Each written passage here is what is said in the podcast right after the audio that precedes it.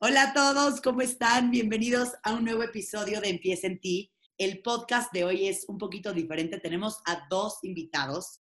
El día de hoy estamos con Marcos y Andrea. Ellos son conferencistas.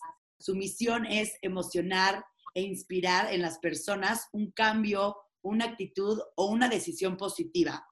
Marcos es invidente. Este año cumple 33 años de haber perdido la vista. Es rehabilitador físico y además corredor, ciclista y nadador. Y Andrea es la directora de todo el proyecto que se llama Cruzando Metas, pero más que nada es una mujer despertando y ahora nos va a platicar por qué y nos va a contagiar todo lo que ella ha ido descubriendo en este camino. Así que bienvenidos Marcos y Andrea, muchas gracias por estar aquí. Empieza en ti es una nueva oportunidad de regresar al inicio para reinventarnos, salir de nuestra zona de confort, explotar nuestro potencial y lograr todo lo que nos propongamos. Hablaremos con diferentes expertos, amigos, especialistas o gente que admiro por su experiencia y trayectoria para juntos rebotar ideas, consejos, tips de motivación y hablaremos sobre lo que necesitamos escuchar para comenzar. Soy Paola Zurita y en este espacio te invito a escuchar, relajarte y trabajar en ti para lograr tu mejor versión. Porque todo lo que hagas en la vida empieza en ti. Estoy muy contenta de que estén aquí hoy platicando con nosotros.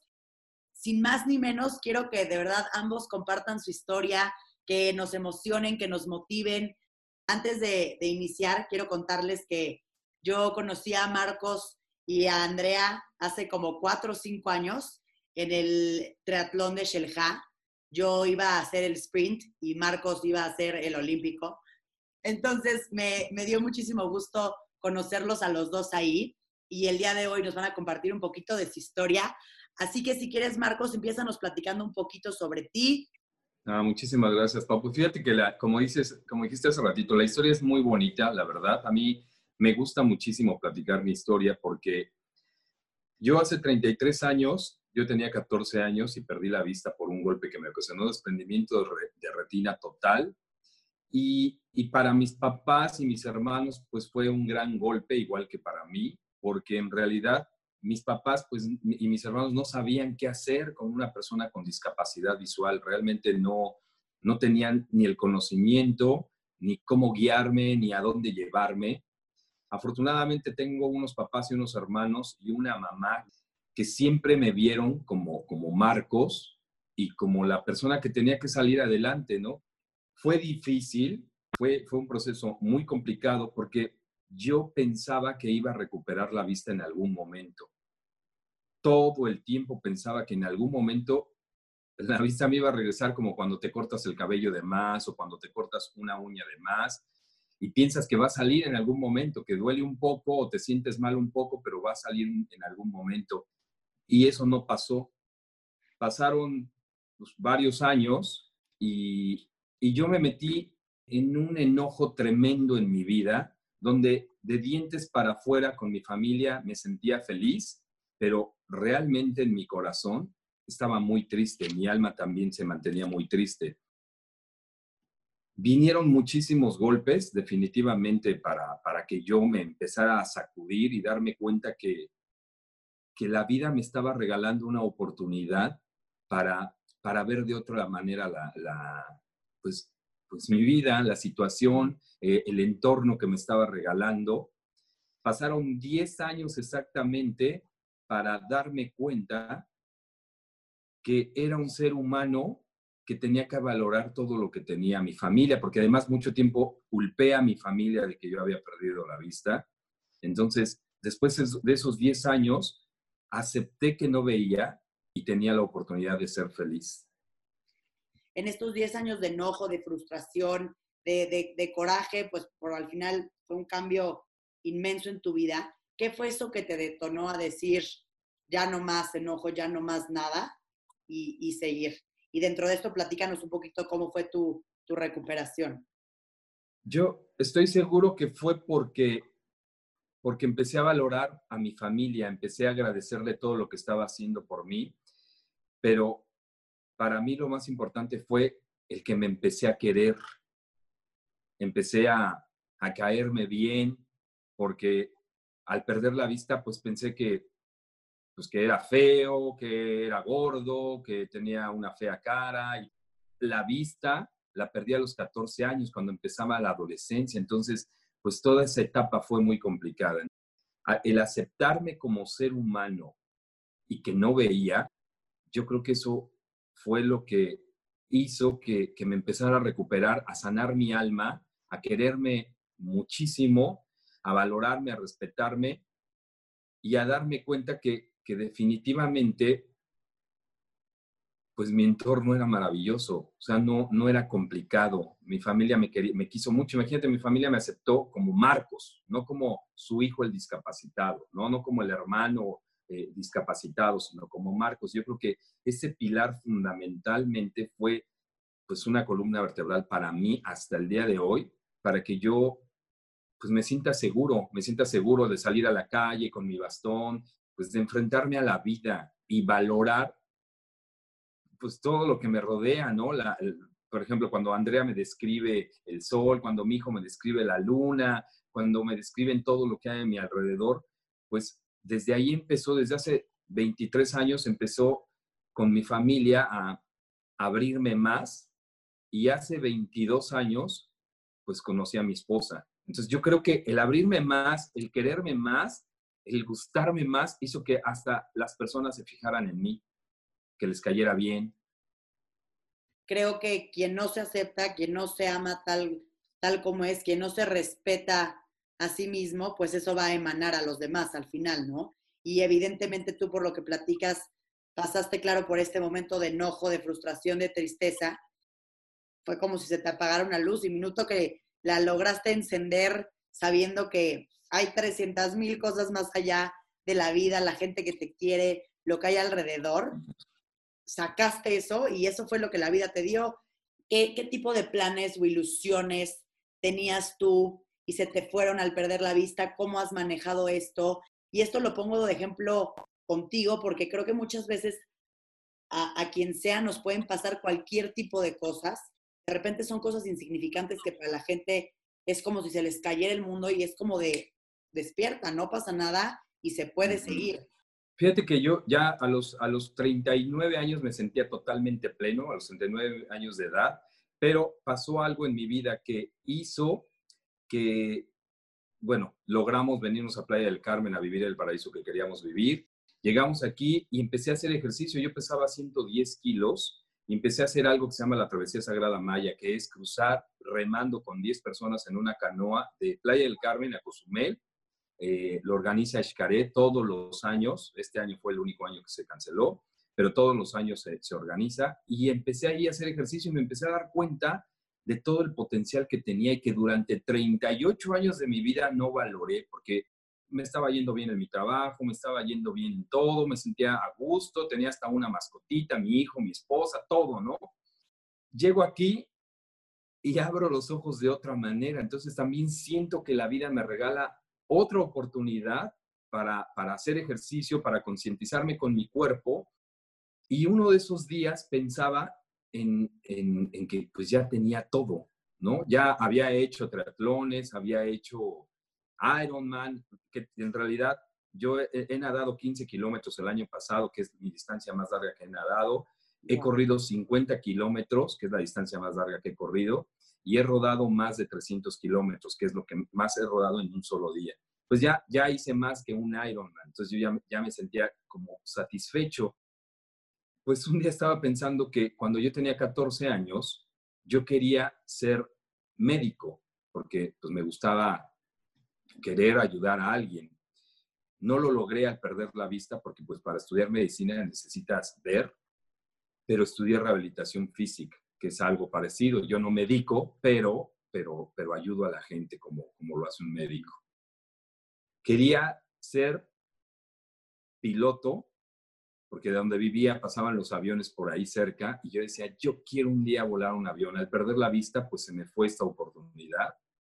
Y cuando perdí la vista, me refugié en el radio. Entonces a mí me gustaba el radio como no tienes una idea. Me sé las estaciones de, la Ciudad de México todas, de pe a pa, las nuevas, los locutores, quién, quién innovó, quién no, todo, todo lo del radio. Porque me refugié ciegamente, literal, en el radio. Y hace un año tuve la oportunidad de que una empresa en Querétaro de, aeronáutica me invitara a volar un avión Cessna. Es un avión pequeño para cuatro tripulantes con lo que entrenan todos los pilotos que van a, que, empiezan a estudiar. Eh, es un avión como de 700 kilos. Eh, comúnmente le llamamos como, como avioneta, pero en realidad los pilotos se molestan si les dice avioneta. Es un avión pequeño sentir esa sensación por la cual durante 33 años quise sentir hacerlo y lograrlo, pues fue una experiencia increíble. Entonces, las tres cosas que quería hacer y que quedaban pendientes por hacer a los 14 años, ya las logré. Es un ejemplo claro de romper con todos tus miedos, todas las barreras mentales, enfocarte y lograr un objetivo, lo cual a mí me parece maravilloso. Yo, yo creo que tengo la fortuna de no ver y eso eh, hace que, que entrene todos los días mi mente, todos los días, todos los días. Entonces yo siempre he creído que la mente es fundamental para lograr todo lo que tú quieres, pero no lo podría hacer desde hace 33 años, por ejemplo, pues para cruzar una calle necesito de ayuda, de mi bastón, y no podría hacer los triatlones, pues si no contara con la emoción de mi esposa y de mi hijo, pero también con el guía, que el guía es para mí fundamental, ¿no? Que tenga las ganas, el cariño y que, y que también para él sea disciplina y alegría como para mí es el ejercicio y esa química, esa química que hace que, que podamos lograr todo lo que nos proponemos como guía, y como persona invidente. Y fíjate que te quiero rápido contar algo que, que me pasó el año pasado y antepasado, que cuando mi hijo nació, pues sentía padrísimo, lo cuidaba y cuando empecé a hacer ejercicio, lo primero que me vino a la mente es que él fuera mi guía. Él tenía 13 años cuando yo empecé a hacer ejercicio y yo decía, ¿cuándo me va a guiar Liu? Y el año pasado en, en Bacalar me guió 5 kilómetros nadando. El año antepasado, en 2018, y el año pasado se convirtió en mi entrenador de natación para que yo pudiera nadar 15 kilómetros pues los guías son fundamentales, pero la emoción de hacer algo con tu hijo y que él te guíe y te ayude a cruzar la meta es algo, pues que me hace salir de mi zona de confort, emocionarme más y querer hacer algo más grande, más, más padre para, para emocionarlo a él, emocionar a la gente, inspirarlo a él, inspirar a la gente. Y es, esto ha hecho que, pues que Andrea durante estos años que llevamos de Cruzando Metas se volque en, mí y que todo el tiempo esté pensando en lo, que, lo que hacemos, ¿no? El proyecto creció demasiado, Cruzando Metas creció demasiado, afortunadamente. A mucha gente le gusta la historia y, y nos da muchísimo gusto, pero como, como familia pues Andrea pensaba en Liu, en mí y en todas las cosas que teníamos que hacer como cruzando metas. Y pues la amo y amo a mi hijo y amo a mi familia. Me siento muy feliz y me siento muy contento de que me hayas invitado.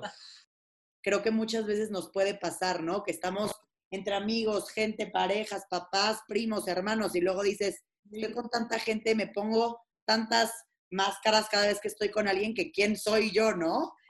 Sí, totalmente. Pues es que llegó un momento, bueno, Cruzando Metas lleva ocho años. Eso nos empezó a pasar a finales del año pasado. También me di cuenta que yo decía, ya, ya, la última meta, ya, por favor, que llegue la última meta, porque ya tenía yo ganas de, de respirar, de descansar, de, de voltear a ver mi alrededor y ver qué necesitaba la casa, donde vivimos, donde conversamos, donde descansamos y todo eso, ¿no? era algo que yo necesitaba profundamente, pero en el, como que en la adrenalina de toda la rutina y todo el, el, proyecto y todo, pues no me daba cuenta de que eso me estaba pasando, ¿no?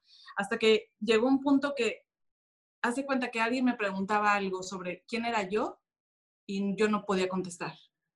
Pero me preguntaban sobre Marcos y te podía decir todo, todo, sus logros, sus metas, sus objetivos, sus ilusiones, sus medidas, todo, todo lo sabía, ¿no? Y cuando, cuando fui consciente de eso, que lo sabía todo sobre él, sabía casi nada sobre mí, dije, algo está mal aquí. También me pasó que cada año yo me daba cuenta alrededor de mi cumpleaños, eh, que es en mayo, que yo me empezaba a poner de mal humor, enojada y triste Marcos, por más que hiciera, por más que sorpresas y cosas, yo no me sentía satisfecha, yo siempre quería que hiciera más y que me sorprendiera más y todo, ¿no? Como que sentía que le daba todo y que quería recibirlo todo en un día o así, ¿no? Entonces, llegó un momento que dije, no, esto, me está, esto es un patrón, me está pasando cada año, ¿qué estoy haciendo? Inmediatamente empecé a despertar, porque cuando te das cuenta que no son los demás los que van a cambiar tu mundo, sino eres tú mismo, la, la luz que aparece frente a ti es impresionante, así, se te empiezan a abrir todas las puertas del mundo para empezarte a conocer. En donde yo trabajo, tengo mi escritorio y tengo un montón de post-its enfrente y así todo muy organizado y todo, pero tenía todo sobre bancos, sus retos, sus logros, 2018, 2016, cada carpeta, todo, todo súper organizado, pero todo era sobre Marcos. Y dije, o sea, claro, claro que lo sé todo sobre él porque lo veo a diario, a diario estoy sobre toda esa información, sobre toda, todo él, ¿no? Dije, ok, entonces, a ver, voy a quitar este pizarroncito, voy a poner otro que diga Andrea, a ver quién soy. Y entonces empecé de verdad a ver quién soy y una lista de cuáles son mis características, qué es lo que me gusta hacer. Y me costó mucho trabajo hacerlo, pero la verdad que cuando ya lo hice, fue así como, ah, de verdad, sí soy esto, qué emoción. ¿no? Entonces, eh, después empecé a pasar eso, empecé un cuaderno y oye, escuché uno de tus, uno de tus episodios y también comentas lo del cuaderno, me pareció súper bonito y dije, yo quiero esto, o sea, quisiera para Marcos, quisiera para mi hijo, para todos, ¿no? Pero la verdad es que cada quien elige su camino y yo nada más puedo decir lo que a mí me hizo bien y lo que me hizo emocionar y sentirme estable y feliz. Y ya cada quien va decidiendo, ¿no? Pero gracias a todo esto que estoy haciendo, que me estoy abriendo a todas estas posibilidades, internándome, o sea, conociéndome, ¿no? Explorar y poner atención a las pistas que te manda la vida, te manda la naturaleza y te mandas tú mismo a través de tus sueños, de tus recuerdos, de tu historia familiar, eh, de tus deseos como mujer, de tu menstruación. Eh, que lo de la menstruación me ha parecido también fascinante porque también me descubrí como mujer.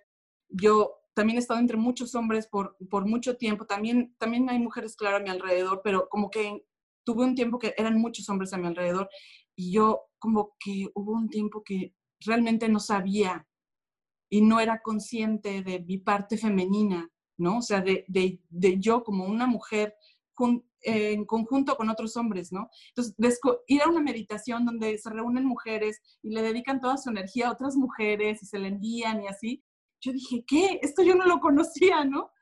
Conocer tus dedos, tus uñas, mirarte, mirarte tú mismo a los ojos, eh, sentir tu piel, ¿no? O sea, todo eso como que, pues no sé, como aparte, como cursi, como que era ajeno y no, realmente haciéndolo y siendo consciente, como que pues me ha llevado a, lugares y dimensiones y pensamientos y, reflexiones así muy, muy fantásticas, ¿no?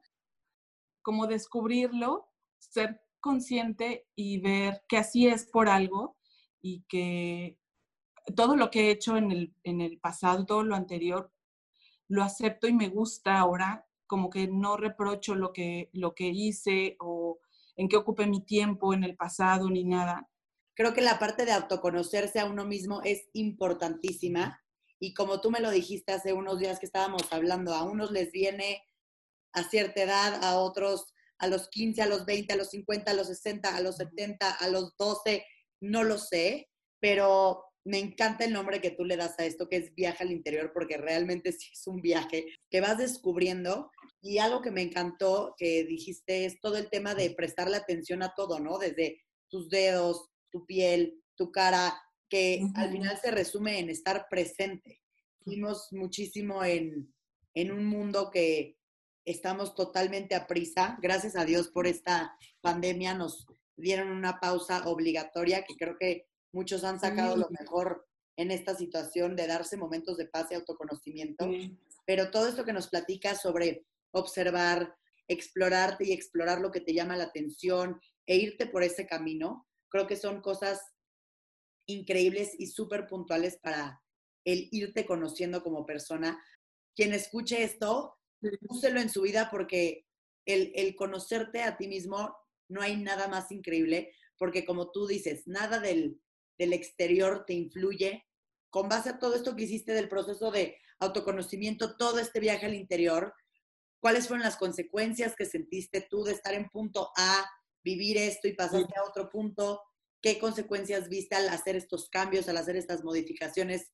Sí, pues dejé de estar frustrada primeramente, porque yo sentía que, que mi papá me tenía que decir ciertas cosas o que tenía que actuar de cierta forma conmigo, que mi esposo me tenía que hacer feliz, ¿no? Eh, o sea, dejé de poner en los demás lo que me correspondía a mí.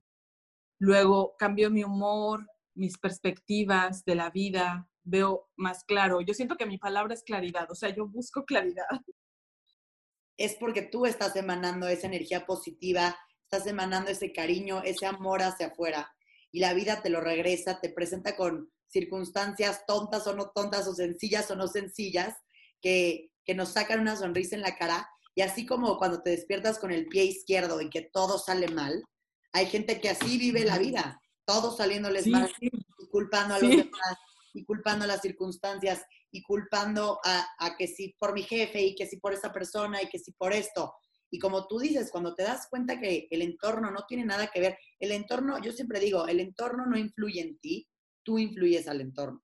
Yo, yo soy de la idea que tú puedes llegar a un lugar y prenderlo, llenarlo de luz, eh, o puedes llegar a un lugar y apagarlo por completo. Y cómo al estar contentos, en paz y felices con nosotros mismos, puedes encontrar la belleza, la felicidad en todo, en todo en la vida. Qué increíble que nos compartas esta parte de ti y muchas gracias y felicidades a los dos. Ay, no, muchísimas gracias por escucharnos y dejarnos compartirles de nuestra historia. Oye, yo nada más rápido. Claro. Yo tengo una frase que, que, desde que empecé a hacer ejercicio para mí ha sido como mi grito de guerra y que me gusta que la gente la sepa porque, porque durante 39 años intentaba todo el tiempo, intentaba, intentaba hacer todo, pero me quedaba a medias. Y en el ejercicio pues más. Y hace casi ocho años dejé de intentar y, y, y lo hice. Entonces tengo una frase que dice, yo no intento nada, logro todo. Y se lo digo todo, todo, todo, el tiempo a la gente, que, que no lo intente, que lo haga. No, qué increíble frase, Marcos. Me la voy a grabar por siempre la, en todos lados, la voy a apuntar en todos mis cuadernos. No, de verdad, felicidades, felicidades a los dos. Eh, creo que ambos en diferentes aspectos nos enseñan a ser mejores personas, a descubrirnos, a encontrarnos y a saber que pase lo que pase, se puede hacer lo que sea.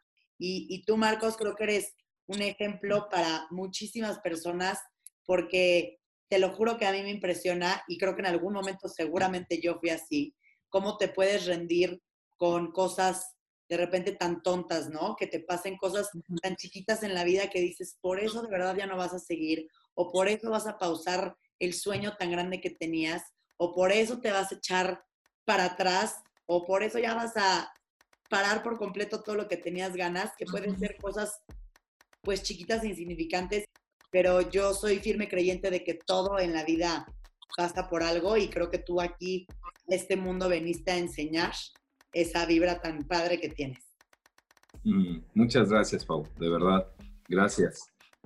No, gracias a ustedes por estar en este episodio, por compartir y les mando muchísimos besos y una vez más, gracias. Igual nosotros, bye.